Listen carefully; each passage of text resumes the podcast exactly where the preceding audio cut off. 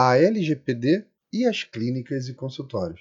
Os dados de saúde são dados pessoais e sensíveis. E claro, você que é dono de um consultório ou tem responsabilidade por ele, também vai ter que se adequar. Mas como fazer isso? No curso que eu vou liberar em breve, teremos uma aula específica e completa sobre o tema. Mas agora eu vou compartilhar com vocês em alguns áudios várias dicas para quem tem esse tipo de negócio. Você deve começar mapeando por onde andam os dados pessoais em seu consultório. Se você escuta nossos áudios há mais tempo, você já sabe o que é isso. Se você não escuta, é só buscar no grupo do Telegram ou no nosso site http://lgpd.in. Se não entrou ainda, não perca a oportunidade. As instruções estão no site. Mas, se eu já sei o que são dados pessoais e sei o que são dados sensíveis, como eu faço para mapear? É simples. Você faz isso através de algumas perguntas, que são: como eu obtenho esse dado? Qual é o motivo pelo qual eu pego esse dado?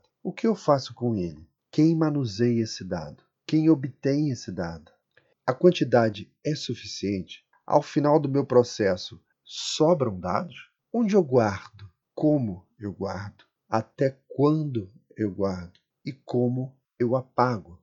Se você conseguir responder essas perguntas, você já tem o seu mapeamento. E ter um mapeamento não significa que o seu trabalho acabou, nem que a clínica está fazendo a coisa certa. O mapeamento é como se fosse um raio-x, uma visão do todo. Depois é que você vai identificar, estudando comigo ou com outro profissional da área, um advogado ou qualquer outro especialista, que você vai montar um diagnóstico. Mas entendam a importância desse passo inicial: mapear. Um bom dia, pessoal, e até o próximo áudio.